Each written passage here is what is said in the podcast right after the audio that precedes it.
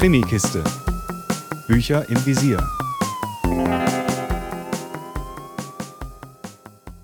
Hallo zu einer neuen Folge der Krimikiste. Heute mit dem neuen Buch von Anna Schneider.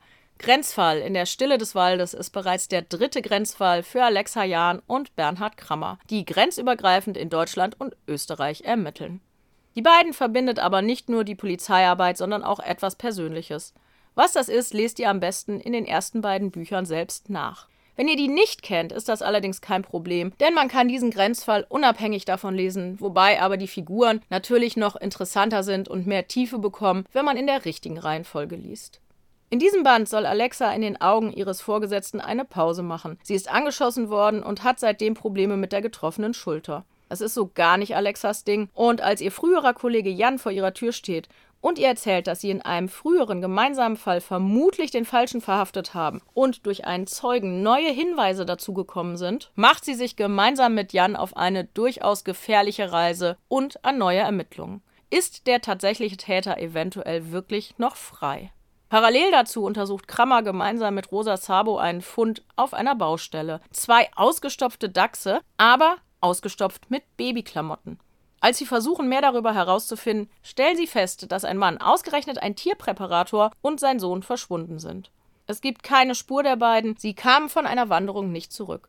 Gibt es da möglicherweise einen Zusammenhang? Diese Frage müssen Krammer und Zabo sich stellen. Krammer verfolgt dann verschiedene Spuren, doch erst nach einiger Zeit scheint sich die Wahrheit langsam zu offenbaren. Oder auch nicht, denn so einfach ist dieser Fall nicht gelagert.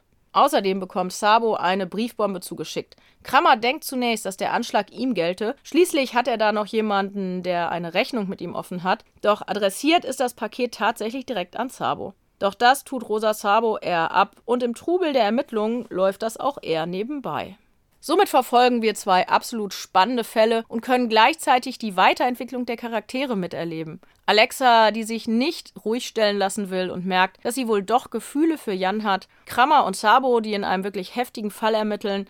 Krammer macht sich auch wegen Alexa und Zabo Gedanken, doch die Ermittlung ist wirklich sehr fordernd. Diesmal sind diese Ermittlungen zwar nicht wirklich grenzübergreifend, was ich aber nicht schlimm finde, sondern eher realistisch, gerade auch weil es sonst Gefahr läuft, zu konstruiert zu wirken. Aber für mich ist dieser Band wirklich der bisherige Höhepunkt der Grenzfallreihe. Die Spannung ist auf beiden Seiten so extrem hoch, man will unbedingt wissen, wie es weitergeht. Und durch das parallele Lesen und Fortschreiten der Ermittlungen bzw. Fälle wird man nur noch mehr mitgerissen.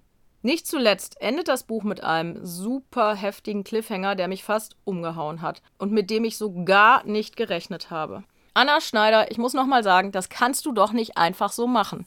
Wann kommt Band 4? Ich halte diese Spannung eigentlich so gut wie gar nicht aus. Ich möchte unbedingt jetzt gleich weiterlesen. Als bisherigen Höhepunkt der Reihe empfehle ich euch Grenzfall in der Stille des Waldes natürlich voll und ganz und kann kaum erwarten, wie es mit Alexa, Sabo und Krammer weitergeht.